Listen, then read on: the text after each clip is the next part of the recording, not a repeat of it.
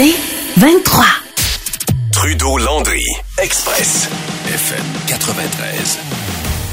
On va aller faire un tour à Montréal, on en parlait en début d'émission, puis évidemment qu'avec euh, d'énormes projets de transport en commun ici dans la grande région de Québec, on regarde du coin de l'œil ce qui s'est passé à Montréal au cours des dernières heures avec le REM. Première journée officielle aujourd'hui du réseau express métropolitain, un train de banlieue. Au cours du week-end, on a invité les, euh, les citoyens à venir euh, essayer le REM gratuitement. Ça a été un énorme succès. On a même dû limiter le nombre de personnes qui ont voulu en faire l'essai, sauf que ce matin, pendant une heure, le REM a été euh, mis à l'arrêt. Donc, les gens qui l'utilisaient pour vrai, pour des raisons utiles, se sont trouvés un peu dans le trouble. On va en parler avec notre collègue de Cogeco Média à Montréal, Carl Marchand. Bonjour, Carl. Bonjour, salut les gars. Alors, comment ça s'est passé, Carl, ce matin, cette, euh, cette interruption du service du REM à Montréal? Ben là, c'est ça. L'interruption se passe, euh, c'est arrivé vers 8 heures et euh, c'est dû à un problème avec un aiguillage. Alors, le, REM, là, tout se fait à distance. Il n'y a pas de conducteur à bord du train. Il n'y a pas non plus personne qui s'en va tourner les, en bon français, tourner les switches sur la rail. Tout ça se fait à distance, mais il y a un des aiguillages qui est resté pris ce matin. Là, donc, ça a commencé d'abord qu'on a dû réduire la, le service qui se faisait seulement sur la rive sud. Puis après ça, on l'a arrêté tout simplement pendant une heure et quart, donc le temps d'aller débloquer ça à la main.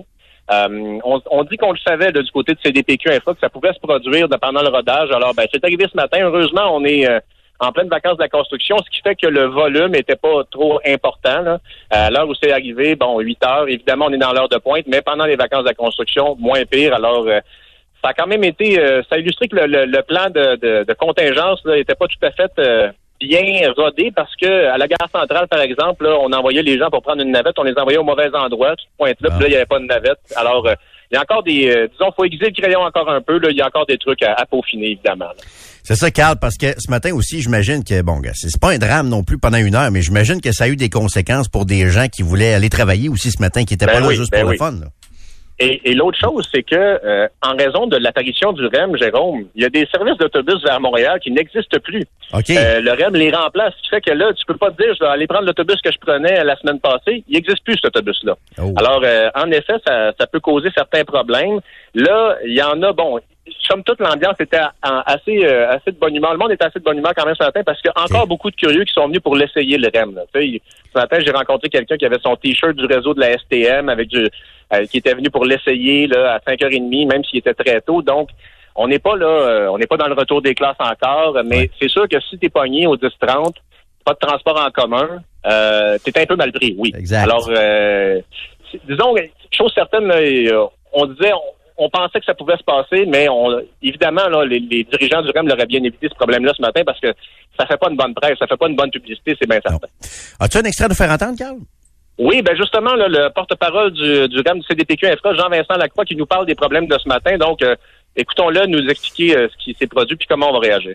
Non, c'est certain. Ce matin, ce qui s'est passé, c'est une, situation qu'on savait qu'il pouvait se produire. On n'espérait pas qu'elle se produise aussi à cette journée-ci comme un, lundi en plein heure de pointe. Évidemment, on sait qu'on est en période de rodage. On continue à prévenir les gens et je le fais encore que cette période de rodage-là, c'est synonyme d'événements comme ça qui peuvent se produire. On les veut limiter le plus possible. Euh, euh, Jérôme, autre chose aussi, euh, la conséquence la plus grave, et encore là, ça s'est bien vécu, mais il y, a il y a un train qui a été pris en deux stations pendant une vingtaine de minutes environ. ce qui fait qu'il y a des gens qui ont été pris dans le train. Heureusement, ils faisaient pas 36 dehors, puis c'était vivable, mais somme toute, là, il y a encore en effet des problèmes techniques qui peuvent qui peuvent survenir parce que on, a, on a tourné sans passager pendant à peu près deux, trois mois. Alors évidemment, là, on n'a pas euh, on n'a pas découvert tous les problèmes qu'on pourrait découvrir encore. C'est ça. Mais pour l'instant, ça fonctionne bien actuellement, Carl? Oui, là, le, service est reparti. Le service est reparti. Et quand ça fonctionne bien, là, faire la gare centrale au secteur de Brossard en 18 minutes, c'est assez impressionnant. Euh, puis c'est aussi que ça passe en plein milieu de l'autoroute. Donc, ils ont eu des conditions idéales, dans le REM. Il y a des conditions qui ont été euh, ont rendu plus facile pour faire le réseau. Puis en plus, ben, ils ont l'accès à, l'autoroute, ce qui fait que ils ont eu la meilleure ligne possible et la liaison se fait directement. Puis euh, c'est assez impressionnant. C'est assez impressionnant de voir ça. Et puis euh, on va voir si ça tient le coup parce que là, on veut pas se ramasser avec un autre éléphant blanc, évidemment, en matière de oh transport en commun. Je sais pas pour toi, mais on, en a eu quelques-uns. Alors euh, C'est sûr qu'il y a, donc, on, on est condamné à l'excellence.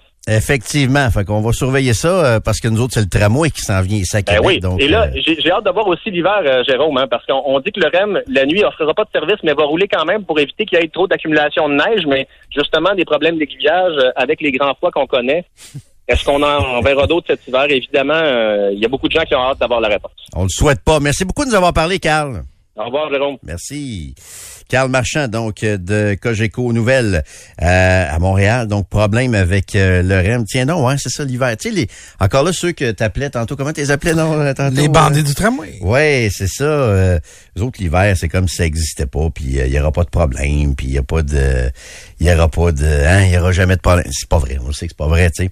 En passant, le REM, c'est un métro léger de type Alstom Metropolis, hein c'est souvent Alstom. Alstom est partout. Alstom est partout, partout. C'est ça le Hall dans Alstom. Oui, le Hall, everywhere. Tu sais, c'est Alstom, c'est euh, le futur tramway de Québec. C'est le REM. C'est la nouvelle ligne de tramway à Toronto. C'est pas celui d'Ottawa aussi? Ottawa, effectivement. Le O-Train, qui, je vous le rappelle, est encore perturbé ce matin à Ottawa.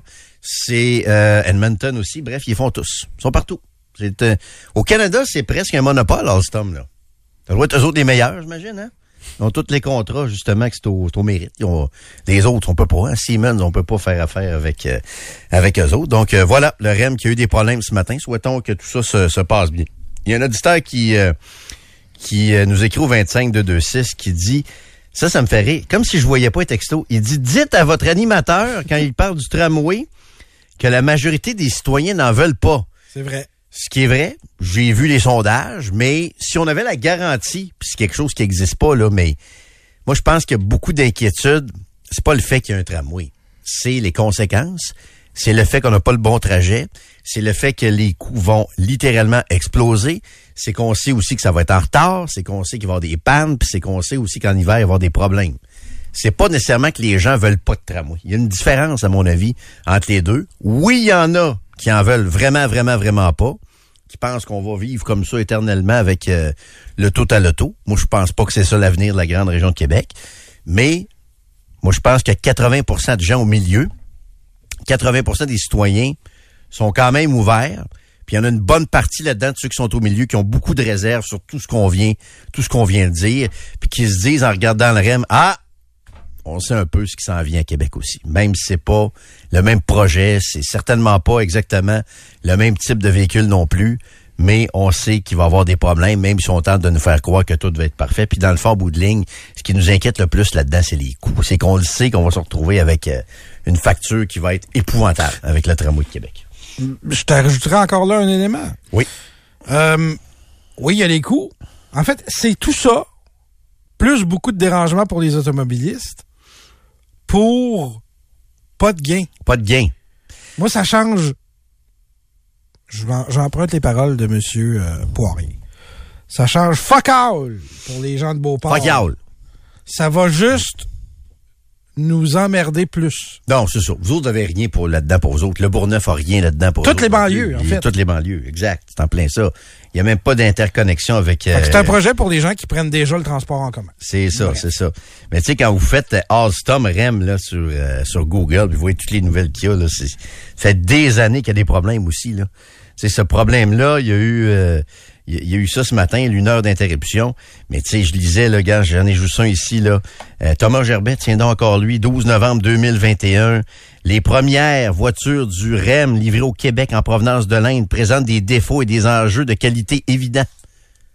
Ça, c'est en novembre 2021. Problème avec la qualité. sais, on suit moins ça, un peu le dossier du REM ici à Québec, c'est normal. C'est plus... Euh, mais on devrait. On paye la facture, mais on devrait, là sais, vous faites REM, Alstom, là, ça n'arrête pas les articles de problème. C'est au moins autant nos affaires que le tramway pour des gens de Montréal. Et que le, troisième lien. Que le troisième lien, oui. Ils s'en sont mêlés pas à peu près aussi, là. Mais ça, le tramway, ils n'ont pas d'interrogation là-dessus parce que c'est ben du beau, euh, c'est du beau, euh, du beau transport en commun. Par contre, il y a une différence majeure entre les deux aussi, entre le REM et le tramway c'est que je le crois à Montréal, qu'avec un REM, il y a un gain net. Parce que la ville est tellement grosse. il marche, y a tellement de congestion. Quoi qu'ici, sa congestion, on s'en vient pas pire aussi. Je lisais le post de notre collègue Joe Trudeau hier sur Facebook. Là, tu l'as lu, Nico, aussi? Il disait, en gros, euh, les gens me demandent ce que je fais en vacances. Puis, euh, il leur répond que ce qu'il fait en vacances, c'est qu'il est pogné dans le trafic, ça arrive sud. c'est qu'il est pogné par choc à par choc sur la 20 et à d'autres endroits sur la rive sud. Puis c'est vrai que l'été 2023 sur la rive sud est beaucoup, beaucoup marqué par euh, la congestion. Fait qu'allez lire le post de Joe là-dessus, ça vous tente d'avoir euh, des, des nouvelles. Je pense qu'il passe un bel été quand même, mais effectivement, le trafic et la congestion sur la rive sud de Québec, présentement, c'est assez, euh, c'est assez épouvantable. Trudeau Landry, Express, FM 93. On va parler des tarifs d'hydroélectricité, puis je confirmais plein d'affaires hein, tantôt, Nico, hein, les dépassements de coûts du tramway, puis les problèmes techniques et tout ça qui s'en viennent. Confirmer tout ça, je confirme autre chose aussi. Il y aura dans les prochaines années d'importantes hausses des tarifs d'hydroélectricité. On va trouver des moyens d'augmenter ça de façon très, très importante, à mon avis, ne serait-ce qu'en raison de la pression qui sera exercée éventuellement par le nombre de véhicules électriques.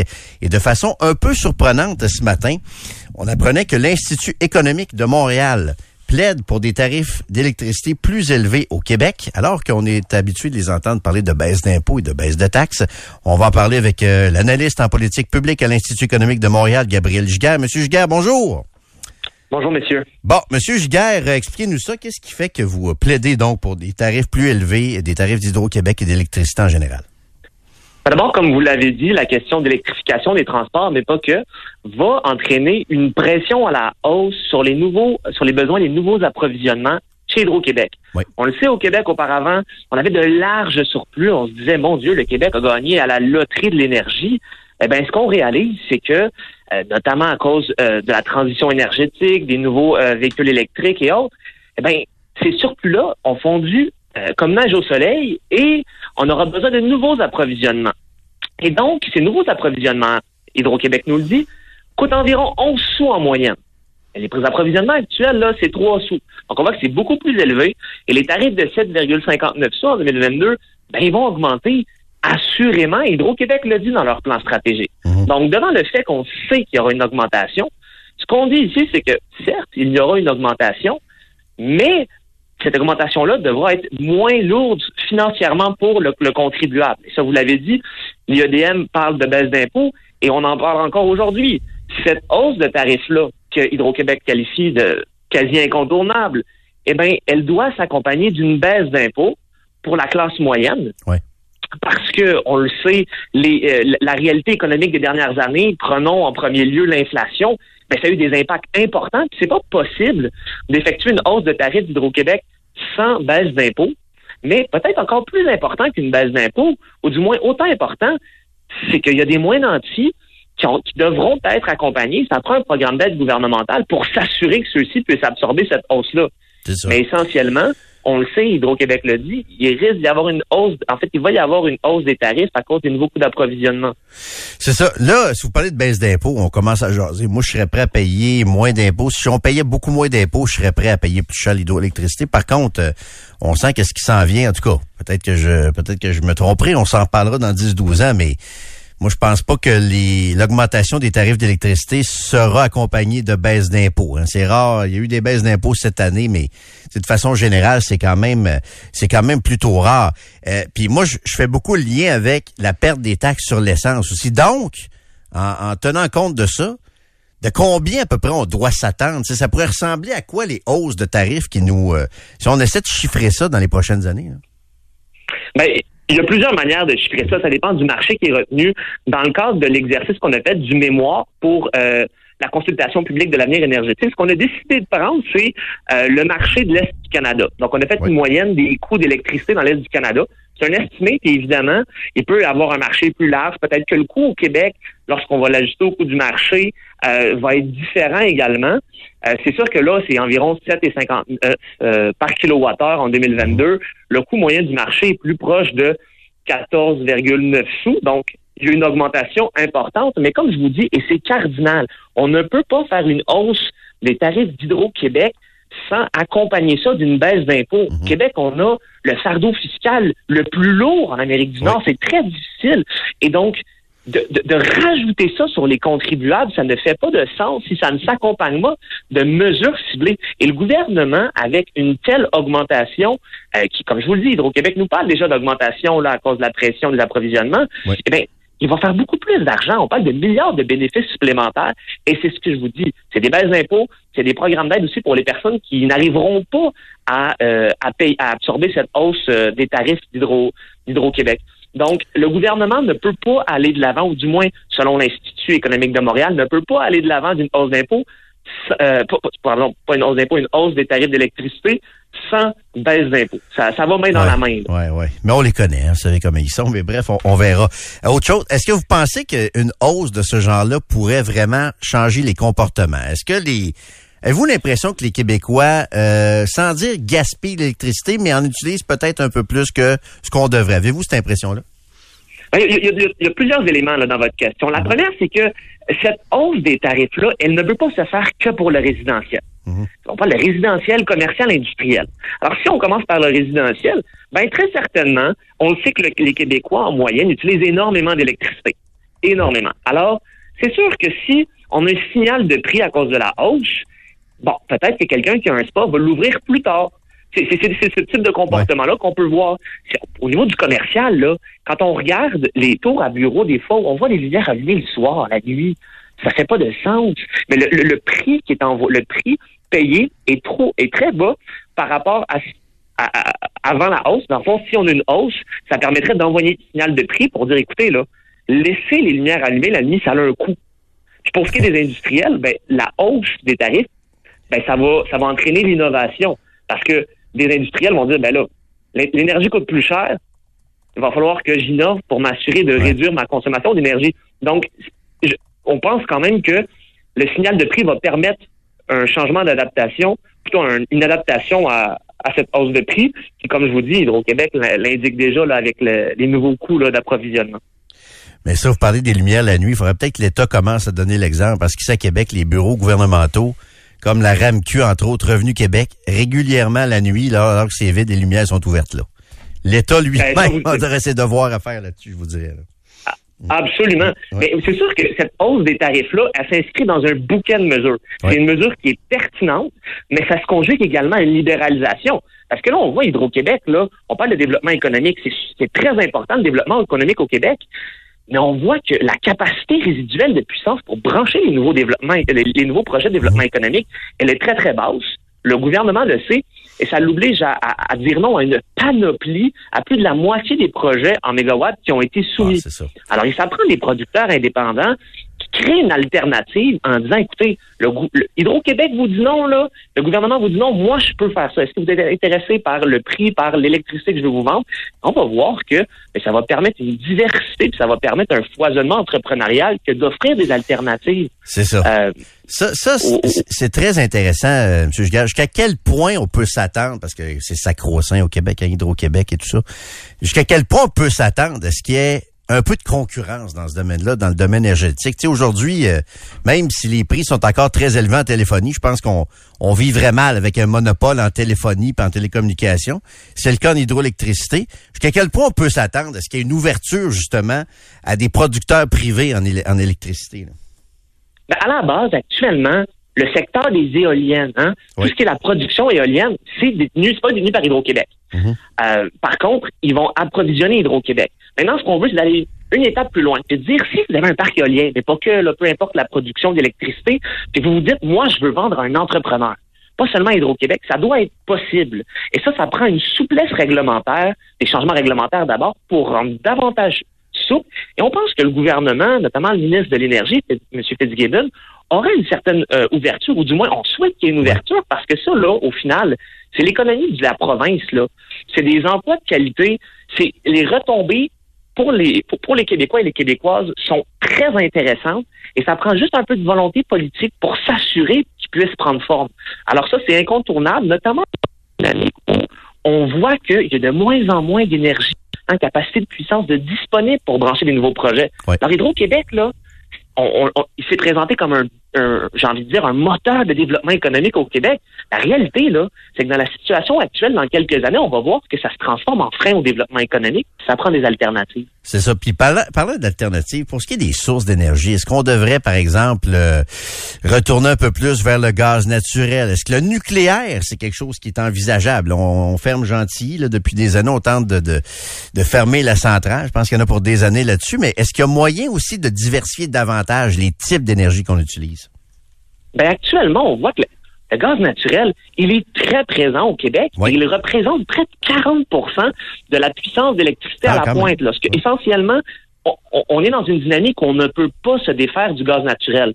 On entend plusieurs maires et mairesses nous dire que le gaz naturel, on peut plus, on n'en veut plus. La réalité, c'est qu'on ne peut pas ne plus en vouloir parce que le chauffage électricité lors des pointes, c'est une ressource complémentaire à l'électricité qui est fiable mhm. et flexible et bon marché, de sorte que c'est pas possible. Et j'irai une étape plus loin qui nous semble tout à fait incontournable, ben, c'est de permettre également, dans une réelle politique énergétique, ben, de développer cette filière-là au Québec, non seulement pour l'économie, mais pour l'énergie, d'avoir notre propre ressource. Parce que là, mhm. quand on regarde au Québec, on parle d'environ un milliard de consommation, là, euh, l'équivalent de consommation au Québec en gaz naturel. On en a des réserves ici. Mais on, est, on faut absolument les faire importer de l'ouest du Canada et des États-Unis. Pourtant, les réserves qu'on a pourraient répondre à 40 ans de consommation actuelle. Ouais. Alors, ça prend un changement de paradigme euh, en matière d'énergie au gouvernement, très certainement. Est-ce que l'avenir énergétique du Québec, avec toute la pression qui va être euh, mise sur le, réseau, est-ce que, euh, à votre avis, je sais pas si vous avez étudié ça, mais est-ce que ça passe nécessairement par la construction de nouveaux barrages également? Ben, il y a une complémentarité là, de, des approches. Mm-hmm. On sait qu'à court, moyen terme, il va y avoir de, nouveaux, de nouvelles éoliennes également la question de l'optimisation des valeurs. Et là, c'est lié directement à la, aux hausses des tarifs qu'on va voir, mais également qui pourrait réduire les pressions d'approvisionnement. Il va falloir qu'il y ait une, étude également des coûts de production. Parce que si le nouveau barrage est très, très, très élevé, peut-être qu'il va être moins intéressant. Mais il faut tout à fait considérer ça parce que la question de la... En fait, le fait que la production d'électricité, elle n'est pas intermittente, c'est un élément très intéressant au niveau des barrages. Mais la question nucléaire, elle doit également être incluse pour voir, bon, on le sait qu'il y a des nouveaux développements au Canada. Euh, les petits réacteurs modulaires vont être sortis quand même dans quelques années. Donc, il y a des défis aussi liés à des grands chantiers comme les barrages, à savoir que c'est 10, 15 ans pour finaliser un barrage. Là, les questions d'études environnementales, vous le savez, au Québec, c'est très long. C'est euh, et, là, la question de l'acceptabilité sociale. Mais on pense quand même que la question des barrages est une bonne manière d'aller de l'avant. Et ce qu'il faut comprendre, c'est qu'au Québec, il y a également de beaux potentiels pour les barrages moyens. On parle de 200 mégawatts. Pas nécessairement des barrages euh, à 2-3 000 mégawatts. Et ça, ben, le, secteur euh, le secteur indépendant, le secteur privé pourrait développer ce type de barrage-là, toujours dans un cadre réglementaire respectueux de la nature, mais qui permettrait d'augmenter la capacité du Québec de faire un, du Québec un, un Québec prospère et vert. Et euh, parlant de Québec prospère et vert, est-ce qu'on va garder un bon potentiel d'exportation à votre avis? On aura besoin de beaucoup d'électricité ici. Est-ce qu'on va pouvoir en exporter? Parce que souvent on parle de l'or blanc, l'eau et tout ça, puis le gouvernement veut euh, des fois se pète les bretelles en disant on va chauffer, éclairer l'État de New York, la ville de New York au complet. Est-ce qu'on est-ce qu'on rêve en couleur ou est-ce qu'on va, à votre avis, pouvoir garder un bon potentiel d'exportation également de notre euh, électricité? Bon, c'est sûr que la question de l'exportation, le fait qu'on ait euh, signé des contrats d'exportation rajoute une pression sur la, les eh besoins de nouveaux approvisionnements. Ça, je pense que c'est très clair pour tout le monde. Maintenant, il y a eu des engagements faits par Québec. Alors moi, je peux pas dire il faut annuler ça. Je, je mhm. ne connais pas tous les clauses légales. Alors je fais, je, on doit faire avec ce qui a été fait. Euh, c'est sûr que ça réduit, en fait, ça augmente la pression. Maintenant, Québec va devoir augmenter son approvisionnement parce que là, très, très certainement, la fin des surplus arrive à grands pas. Avec, Essentiellement, avec l'approvisionnement actuel, là, 2027, on serait vers la fin des surplus d'électricité. Ça arrive rapidement, ça prend des mesures concrètes. Le gouvernement va devoir réagir assez rapidement dès l'automne dès pour réformer le, le, le, secteur de l'énergie au Québec. Exact. 2027, c'est demain matin. Merci beaucoup, Monsieur euh, Giguère. Ça a été fort intéressant. Merci. Au revoir. Euh, Gabriel Giguet, qui est analyste en politique publique à l'Institut économique de Montréal. Donc oui, il y a des tarifs d'électricité plus élevés, mais il y a un point important qu'il qui ajoute, c'est OK, on va augmenter les tarifs, mais faut mettre des baisses d'impôts. Ça arrivera pas, mais c'est lui qui a raison. Là. Moi, je le, je le vois comme ça aussi. On va voir une des deux propositions. Ben là, c'est ça, mais tu sais que les impôts, euh, on peut nous baisser ça des fois d'un mille par année, là, bon, comme c'était le cas avec le, le dernier budget pour bien des, des Québécois, mais des vraies baisses significatives d'impôts, je, je m'attends pas à voir ça de notre, de notre vivant, là. Tu sais, de couper vraiment d'un point puis d'un table d'imposition, hey, un peu. Je pense pas qu'on va voir ça. Mais à base, il a raison, M. Giguère. Ça passerait beaucoup mieux s'il y avait baisse d'impôts, mais on augmente les tarifs d'hydroélectricité. Mais tu sais, je l'écoute. Évidemment, je suis pas un expert, mais je pense que ça va passer effectivement par euh, la construction de nouveaux barrages. Il y a un auditeur qui dit euh, le système a été fait pour tous nous emporter dans l'entonnoir de l'électricité. Après, euh, on va ensuite nous envoyer dans l'engrenage des augmentations. En fait, oui, je pense que c'est comme ça que ça va être. Est-ce que c'est fait volontairement? Je ne le sais pas. Mais l'engrenage des augmentations, c'est sûr qu'on va qu'on va être va être pris dedans éventuellement. Ne serait-ce qu'à cause des pertes. Déjà, ça doit commencer à apparaître. Je, serais curieux de voir des chiffres là-dessus sur euh, les pertes actuelles. Tu sais, grosso modo, il y a quoi, 7-8 peut-être du parc automobile qui est électrique présentement ou hybride? Je serais curieux de voir les pertes déjà qui doivent commencer à apparaître là, sur euh, les taxes sur, euh, sur l'essence. Il doit y avoir quand même une certaine incidence, mais on n'a rien vu là-dessus et c'est évident que les gouvernements vont vouloir compenser là-dessus. Moi, je me demande toujours pourquoi Mme Brochu est partie. Ah, écoute, euh, c'était, euh, on a beau nous dire le contraire, mais c'était clairement une mésentente avec M. Fitzgibbon. Clairement sur la façon de, sur le modèle d'affaires d'Hydro-Québec, à mon avis. Sur la façon de rentabiliser tout ça. Est-ce que vraiment M. Fitzgibbon voulait en faire le dollarama d'hydroélectricité? Je le sais pas. Mais elle, elle semblait craindre ça. C'est un peu ça ma lecture de ce qui s'est passé, là. C'est qu'elle craignait qu'on soit prêt à, à vendre de l'électricité peut-être à trop bas tarif pour attirer certaines entreprises, alors qu'on en a besoin aussi pour la, la clientèle domestique d'hydroélectricité. Selon l'Association des véhicules électriques du Québec, Oui. euh, aux premières moitiés, il y a un an, donc première moitié de 2022, 2% des voitures étaient euh, électrifiées. 2% OK. J'aurais pensé qu'on était rendu à 7, 2,14 si tu veux être précis. OK. OK, j'aurais pensé qu'on était peut-être rendu à 7, euh, 7 Ça 8. compte hybride et, euh, et entièrement électrique. Puis probablement que 2022, on a peut-être augmenté, mais ça peut sûr. pas avoir augmenté, ça peut pas avoir doublé, Ça mon pas avis. triplé. Non, non, On est peut-être rendu à 3% ou 3,5. Ah ouais. C'est sûr qu'à l'œil, quand tu regardes ça, il y en a pas tant que ça, mais il y en a quand même. Donc, c'est encore moins que, que ce que je pensais, mais Attends, j'ai fait, j'ai fait ça va finir par paraître là, sur les, les taxes sur l'essence, février 2,44. 2,44. Février 2023. Février 2023, OK. Fait que c'est pas une grosse augmentation. Non. Ils doivent, ça sur les taxes, sur le, le, tu sais, le volume, ils doivent, c'est sûr que ça, ça, ça doit paraître Si ça a mais- augmenté beaucoup, on est rendu à 3. Ouais, c'est ça. OK. C'est encore moins que, que, je, le, que je le pensais. Euh, OK. Quelqu'un nous dit, euh, après, comment il dit ça? Après l'environnement, l'asphalte, la qualité des routes et l'électricité, est-ce qu'il y a quelque chose qu'on fait de bien au Québec? Point d'interrogation. Ah oui, chialer comme vous le faites. Ben, je veux dire, si vous trouvez que tout va bien, je vais vous laisser dans Ouais. votre, euh, votre perception, là. Non, mais dites-le nous. Qu'est-ce qui va bien Qu'est-ce qui va bien? La personne qui nous a écrit, dont le numéro se termine par 9-3, j'aimerais que cette personne nous réécrive puis nous parle de l'efficacité au Québec. L'efficacité étatique.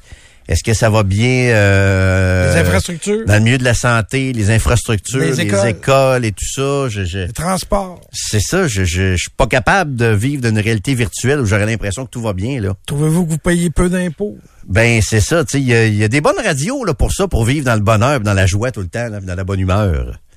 Il y en a, là, des, mais excusez, ici, je vous- on va continuer de pointer ce qui fonctionne plus ou moins bien, là, dans la société, à moins que tout soit parfait. Mais c'est vrai, c'est l'été, on relaxe un peu plus, et euh, on va passer à d'autres choses. Mais en même temps, euh, j'aimerais quand même que la personne me, me parle de ce qui est efficace et va bien, surtout au niveau étatique euh, au Québec. Ben, la piste cyclable. Sur, La piste cyclable va sur bien. chemin Oui, oui, ça, oui, ça, c'est, ça, c'est clair. Ça, c'est neuf et tout va bien. Les, c'est, oui, il y a les beaux feux prioritaires, tout va bien. Trudeau, Landry, Express, FM 93. Ouais, c'est ça. Euh, Hier, c'est drôle, hier, je revenais de, de Boston, hier en auto, puis j'ai arrêté dans un, dans un McDo aux États-Unis. Oui. Puis là, euh, écoute, on était quatre autour de la table, puis on a tous eu la même réaction en buvant notre liqueur. Bon, enfin une paille en plastique. On a perdu l'habitude de ça, hein? Aux États-Unis, toute la fin de semaine, j'ai bu dans des pailles en plastique, Nico. Es-tu jaloux? T'es-tu jaloux un peu de ça, mes pailles en plastique en fin Oui, de semaine aux un États-Unis? peu, Ouais. là, mais euh, c'est surtout que d'après moi, ça va un peu amenuiser notre effort canadien. Ouais. pas mal plus que nous autres. Ouais, mais ça touche les gens pas à peu près, cette affaire. C'est niaiseux, là. Vous entends-tu, là? Je peux pas dire que je trippe à boire mon, mon coke dans une paille en carton, mais Ben, en même temps, c'est si grave que ça? C'est parce que c'est niaiseux des deux bords. C'est niaiseux des deux bords. Oui, c'est niaiseux des deux bords.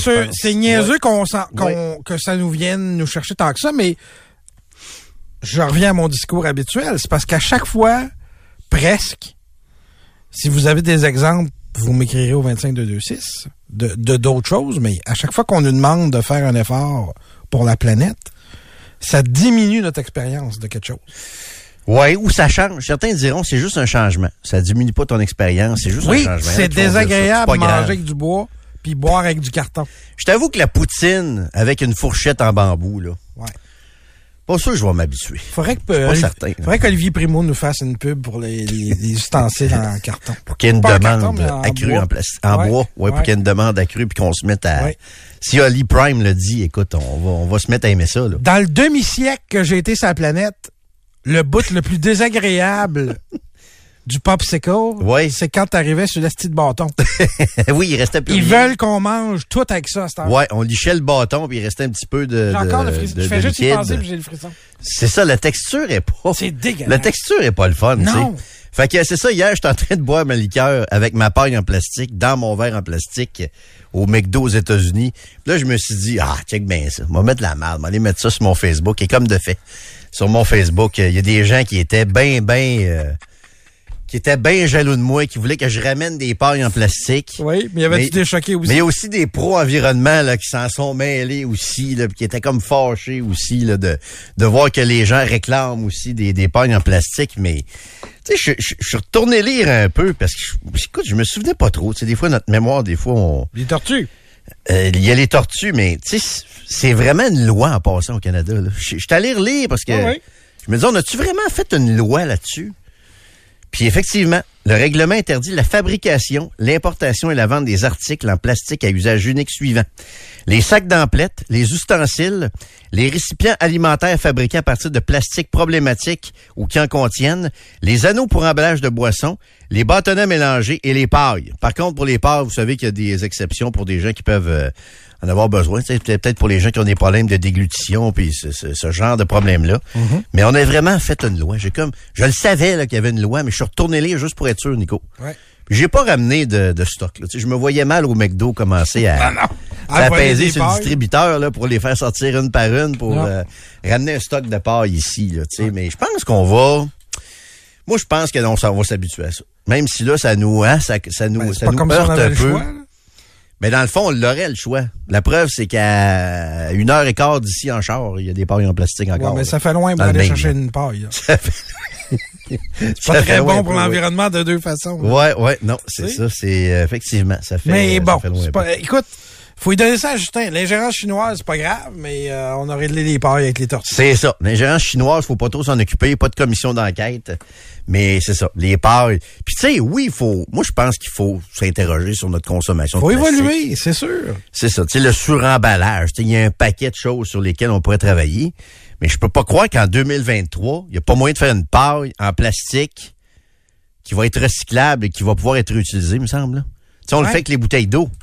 C'est sûr qu'on s'embarque dans quelque chose de coûteux probablement. Là. Si on se mettait à recycler toutes les, euh, les pailles en plastique, faire des bancs de parc avec ça, comme on le fait avec les bouteilles d'eau, euh, s'il y a un coût à ça, ça c'est clair. Mais bref, je pense quand même qu'on va finir par s'habituer à ça. Puis qu'on va se dire, ouais, finalement, c'était pas si pire que ça.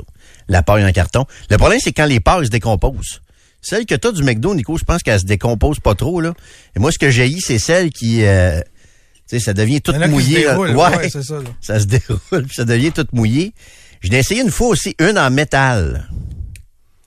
Frette en bâtins, là. Tu sais, Ouais. Tu prends ta liqueur frette, là. Ouais. La paille en métal, c'est... Faut que pas tu sûr que avec ça- toi, là. Ouais, je suis pas sûr que ça a connu un tant grand succès que ça, la paille en métal, là. Tu gèles les lèvres euh, assez facilement avec ça. J'en ai, j'en ai à la maison, mais tu sais, quand je vais chez... T'es utilises-tu souvent? Ben non. Non, mais tu sais, pense-y, tu bois quelque chose de bien frette, là. C'est pas, euh, pas même le fun, là. C'est l'impression d'être collé quasiment Ah, les lèvres sur sa clôture, la clôture frost en plein, euh, en plein mois de Littéralement. Frost. Ben oui, exactement ça. Hey, les pailles, là. Je regarde le nombre de messages au 25 de 26. Le pire, c'est que je savais que ça allait, je savais très bien que ça allait virer comme ça. C'est un peu pour ça que j'ai mis ça sur mon Facebook euh, hier. Euh, Il y a quelqu'un qui nous dit, Richard nous dit, bonjour Monsieur Landry, je ne m'habituerai jamais aux pailles en carton. Jamais. Je trouve que c'est un mot qui est quand même lourd, jamais. Résistant. Oui, à chaque fois que je trouve un restaurant avec des pailles en plastique, j'en prends une poignée que j'amène dans ma voiture. J'ai résisté à cette, ten- cette tentation-là de faire ça hier. Euh, Il y a quelqu'un qui nous faisait un parallèle tantôt avec... euh, Ah oui, c'est ça. Ben voyons donc. Avec la loi sur les pailles ustensiles, vous, ac- vous acceptez l'endoctrinement comme l'Église catholique de l'après-guerre. Oui, cette loi vient d'une secte, celle de nous empêcher de penser par nous-mêmes. Je suis pas tout à fait en désaccord avec vous. Là. Moi, j'aimerais ça avoir le choix. J'aimerais ça encore avoir le choix d'avoir une paille en plastique, surtout que euh, surtout que ça existe. Je suis convaincu que ça existe là, des pailles qui pourraient être faites en plastique avec une texture intéressante, mais qui vont aussi respecter l'environnement.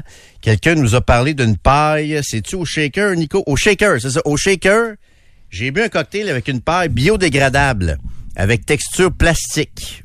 Wow, la personne nous dit. Fait que il y a moyen d'avoir quelque chose de mieux que ce qu'on a, à mon avis, là. C'est sûr. À mon humble C'est ça qui m'insulte. Oui. Avec l'intelligence humaine, les moyens qu'on a, l'argent que font les, gr- les grandes compagnies, qui devraient d'abord recycler leurs propres maudits produits avant que nous autres, on soit obligés de le faire. Oui, oui, oui, oui. Il y a moyen que l'expérience ne soit pas toujours diminuée quand on fait un changement pour l'environnement. Mais c'est ça qui arrive. Parce qu'on va au plus vite pour se donner bonne conscience, pour faire n'importe quoi, mais on s'attaque pas aux vrais problèmes. Exact. Les industries, les grandes compagnies, etc., etc. C'est pas... Qu'est-ce qu'on fasse, nous autres, quand même, que je, je prendrais plus de paille en plastique? Il me semble que j'ai sauvé quatre tortues. Ben, peut-être. Peut-être. Il y a cet aspect-là, mais sur les changements climatiques, Nico, on en a parlé un peu la semaine passée, c'est que, puis je veux pas nous déresponsabiliser en, en disant ça. Je pense que le Canada et le Québec, on doit, tu sais, c'est correct qu'on agisse en leader, mais t'as raison, faut pas le faire n'importe comment, puis trop vite, puis en réfléchissant pas. Mais qu'on soit des leaders, je suis quand même un peu d'accord avec ça, mais de façon intelligente. Par contre, il y a une réalité. Peu importe ce qu'on fait au Québec ou au Canada, ça changera pas grand-chose. À part d'être des leaders ou d'essayer de devenir des modèles, n'y a pas grand-chose qu'on peut faire. la planète parce que au complet, ben non. C'est ça, puis on n'est rien. On n'est rien. Puis je sais qu'il y a des gens qui aiment pas ça quand on dit ça.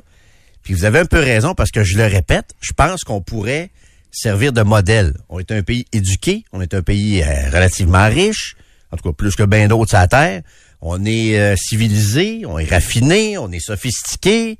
Ben, le rôle majeur qu'on peut avoir, c'est pas nécessairement juste l'impact de nos émissions de, ga- de gaz à effet de serre en chiffres. C'est l'exemple qu'on doit donner aussi peut-être un peu partout ailleurs dans le monde. Mais tu sais, je comprends que la Chine se fout un peu de l'exemple qu'on peut donner. C'est ça le problème aussi. Même chose problème pour l'Inde. Parce que la réalité, Nico, c'est que si vraiment les événements extrêmes qu'on a vécus cet été, que ce soit les inondations, les pluies torrentielles, les chaleurs à plusieurs endroits, si, comme les experts nous le disent, c'est relié au changement climatique puis au comportement humain, je pense qu'il est trop tard. Là. Ce qu'on doit, ce sur quoi on devrait travailler, puis je pense qu'on le fait pas assez, c'est sur comment peut-être les freiner et comment vivre avec les changements climatiques, comment vivre avec les événements extrêmes, la chaleur extrême, le froid extrême peut-être un peu plus aussi, les pluies torrentielles. Je pense qu'on est rendu là, là. Parce qu'il y a des pays, peu importe nous ce qu'on fait ici, il y a des pays qui n'ont pas arrêté. Je pense pas que la Chine tente actuellement de limiter son empreinte carbone. Je pense pas que l'Inde non plus. Puis je pense pas qu'il y ait un paquet de pays en Asie actuellement tentent de, de devenir carboneutre. Là. L'objectif d'être carboneutre en 2030-35, c'est pas mal des patentes euh, ceux qui ont les moyens. occidentales. Ben, c'est pour ceux qui ont les moyens ou ceux dont l'économie aussi euh, est peut-être moins florissante que celle de la Chine aussi. Là. La Chine n'a pas nécessairement intérêt à se limiter. Ça roule, ça roule, ça roule. Ils sont en train de dominer le monde au niveau économique. Donc, c'est bien beau nos efforts et tout ça. Comme je vous dis, on peut agir en leader, mais il est déjà, à mon avis, trop tard. Trop tard, puis je pense que ça va continuer parce que les vrais pollueurs à travers le monde, eux, continuent de polluer, à mon avis. là. Ouais, puis c'est pas nécessairement des pays sur lesquels on a une grosse euh, emprise. C'est plus On a zéro emprise. C'est plus l'inverse, Zéro. là. Zéro. Mais c'est pas une raison pour rien faire. Comme je te Non. dis, on peut agir en leader, on peut agir en espèce de modèle, mais faut pas se faire trop trop d'idées sur l'impact de ça. Là. Il y a tellement plus gros pollueurs que nous dans le monde que malheureusement, si les, théories des scientifiques se confirment, il est trop tard, là. Des événements extrêmes, puis du réchauffement, il va en avoir, puis là, on est rendu à, trouver des façons de vivre avec ça, puis de, de, d'essayer peut-être de limiter les impacts de ça. euh, L'autre problème, souvent, c'est que c'est toujours... Pourquoi je trouve ça ridicule? Je trouve pas ça ridicule qu'on fasse des efforts. Je trouve ça ridicule qu'on se fasse suer pour des pailles, par exemple, pour revenir à ça, puisque c'est de ça qu'on parle. Mais pendant ce temps-là, on prend notre recyclage puis nos déchets, on met ça sur un bateau, puis on envoie ça ailleurs. Ah Ouais, puis là, on a l'impression qu'on a fait donc bien notre part, hein. Puis qu'est-ce On qu'on a appris? vert. Qu'est-ce qu'on a appris il y a quelques semaines? là? C'était quelle grosse entreprise? Je me demande si c'était pas euh, Couche-Tard qui, euh, qui recyclait pas Ouais. euh, Ça se peut. telle grosse affaire là, qui ça passe à date, puis au lieu de les, de les euh, si ça vous revient, 25 de 26, euh, au lieu de les recycler, euh, ils les jetaient carrément. Soigne ça au euh, vidange. Ouais. Ouais, ah ouais. C'était quelque chose qui était recyclable là, Ah, facilement, regarde. là. Pas de doute, c'est le genre d'affaires qu'on voit. Fait qu'on n'a euh, pas d'impact dans ce qu'on fait, nous autres, à titre de citoyens, comparativement à ce qui est possible de faire euh, au niveau industriel. tu sais. C'est ça, c'est ça. Quelqu'un nous dit non, c'est pas vrai ce que tu dis. La Chine fait des gros, gros investissements là-dedans, la carboneutralité. Regarde, tant mieux c'est le cas. Mais si c'est le cas, c'est ça qui va avoir un impact. La paille en papier euh, au McDo euh, à Charlebourg, là, c'est pas ça qui. C'est pas ça qui va avoir un impact environnemental majeur. Tant mieux si la Chine a développé cette, euh, cette conscience-là. C'est pas nécessairement l'impression que j'ai. Mais euh, voilà, donc on a beau faire ce qu'on veut, je pense qu'on est rendu ailleurs dans cette dans cette lutte environnementale là. Trudeau Landry, Express, FM 93. Hey Nico, on va poursuivre euh, ce que tu as commencé euh, début de l'été. Donc on souligne cet été euh, à l'été 2023 les albums musicaux, les albums qui soulignent 40 ans d'existence cette année. Donc on embarque dans la DeLorean et on retourne en 1983 avec toi. Et là, euh, ça fait un mois, euh, un petit peu plus d'un mois que je fais ça. C'est une première aujourd'hui parce que c'est un artiste, un duo britannique, qui a lancé deux albums en 83. OK. Et deux albums avec succès Ah oui. en 83. Donc, inconnu, mettons, en janvier 83. Puis à la fin 83, il était super connu. Superstar. De la planète. OK.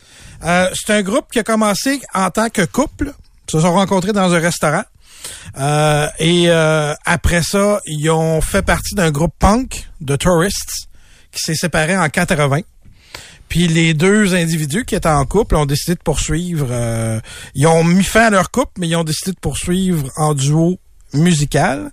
Le couple en question, c'était Annie Lennox et, euh, Oh! et Dave Stewart OK, OK. euh, qui ont fondé donc Eurythmics. Ils ont lancé un premier album en 81 qui a totalement floppé. Et comme ils décidaient, ils avaient fait tout eux-mêmes, OK? La gestion de leur équipement, pour les, tout, tout, tout, ils géraient ça à deux. Ben, Lennox a fait une dépression nerveuse, puis Dave Stewart s'est retrouvé hospitalisé avec un poumon affaissé à la fin de 81. OK. Parce que ça avait pas marché. Il avait pris ça. Exact, exact. Néanmoins, ils ont continué le travail pour un deuxième album qui a été lancé en janvier 83, comme je vous disais, ainsi qu'un single qui est aussi la pièce titre de l'album. Sont fait beaucoup remarquer par le vidéoclip parce que c'était pas c'est très commun aujourd'hui là euh, l'androgynie mais euh, il y en avait à part Bowie on n'avait pas vu beaucoup de, de Bowie était pas mal le, le précurseur de dans type euh, Ouais, ouais, androgyne et donc Annie Lennox avec euh, sa chevelure très très courte Très court. et ouais. orange brillant euh, a marqué euh, les, les esprits, ça a fait sensation et ce single là qui est, je vous le rappelle aussi le titre de l'album, est devenu un succès international. C'est bien sûr celle-ci.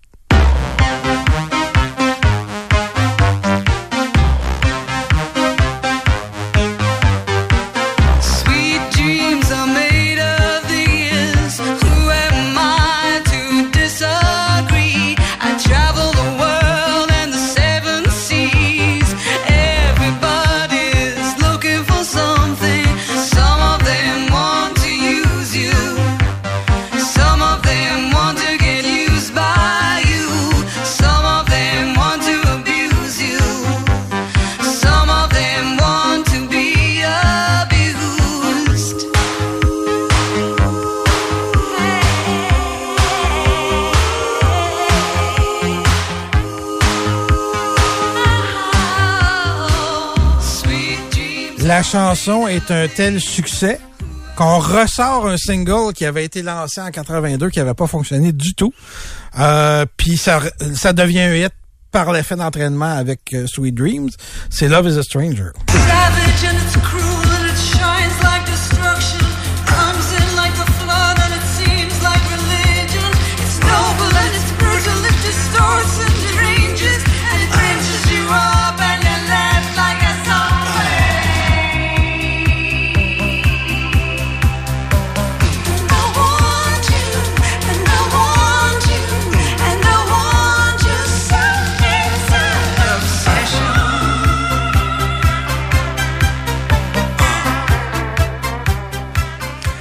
Ça, je, vois-tu, je connais ça. Parce que avant, là, si tu m'as demandé c'est quoi les autres hits de Eurythmics, Ouais. j'aurais de la misère en maudit. Mais ça, ça a joué pas mal aussi. ça. Oh oui, puis Beaucoup on- moins, là, parce que Sweet Dream, ça joue encore quasiment aux 5 minutes à radio aujourd'hui. Exact.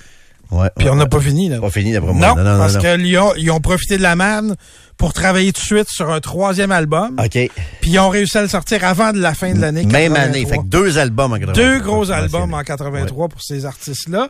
Euh, donc, paraît, je vous disais, euh, novembre, je pense, 83. Mais il s'est annoncé à partir de l'été avec euh, un premier single. L'album s'appelle Touch. Et le premier single qu'on a sorti, c'est Who's That Girl?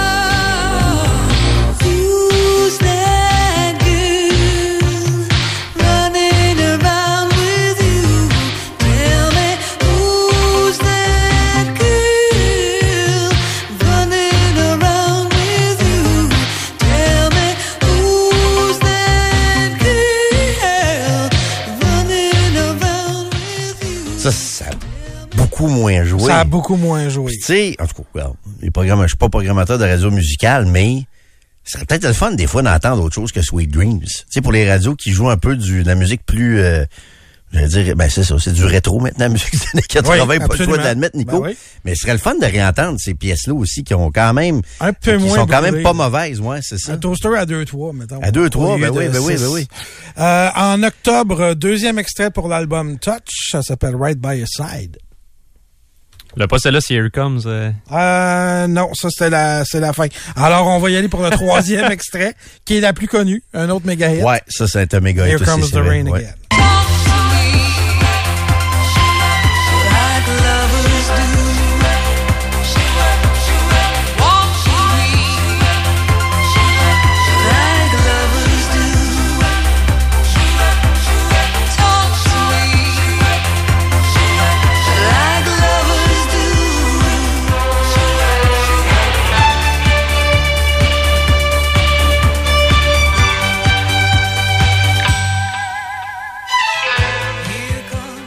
Ah ouais, ça a joué ça aussi. Ouais, Oui. ouais, ouais, ouais. Oui. Deuxième plus gros hit après Sweet Dreams, C'est ce que je dirais. Ouais, ouais, ouais. Quoique, il y a eu... euh, parce que ça a continué après. Là. Moi, je vous parle évidemment des albums de 83, mais euh, ils ont continué d'avoir des succès tout au long des années 80 jusqu'à la séparation du duo en 1990. Il était juste usé d'avoir lancé huit albums en Ouais. huit ans à travers des tournées. Fait que t'arrêtes pas beaucoup de travailler là, dans ce dans ce cadre-là. Ils sont, sont pas décédés, aujourd'hui, là? Non, non, non, non? ok. Annie Lennox fait encore... euh, les deux travaillent encore, je pense. OK, OK. Euh, ils ont les fait, moins. ils ont fait des bouts en solo. Euh, ils sont revenus ensemble une couple de fois, mais euh, ils sont surtout euh, sont surtout partis euh, chacun de leur euh, de leur bord après euh, évidemment ces années-là de, de, de gros succès. Mais c'est un groupe qui a quand même dominé, je dirais. euh, Très, les- très marquant. Les Ouais. années 80. Euh, Ouais. Il y a eu euh, euh, Missionary Man comme succès. Would I Lie to You, nous écrit euh, Lie un to auditeur, c'est vrai, ça a joué pas mal aussi. Il y Ouais, a ouais, eu ouais, euh, There Must Be an Angel. Oui, oui, oui, oui, oui, oui, ça, Ça, c'est tout sur des albums. C'est quand, fait que ça a continué comme Il y a pas une tonne de Noël aussi, là, dans le film avec euh, Bill Murray, qui jouait Scrooge. Ah, peut-être. Danny Lennox, me semble, ça me dit quelque chose. Ça là. se peut très bien. C'est en train de... Ouais, quand tu y penses, il y a pas mal de hits aussi. Sisters are doing it for themselves. OK. Euh, Il y, en a, il y en a, il y en a pas mal de, de hits. Effectivement, effectivement.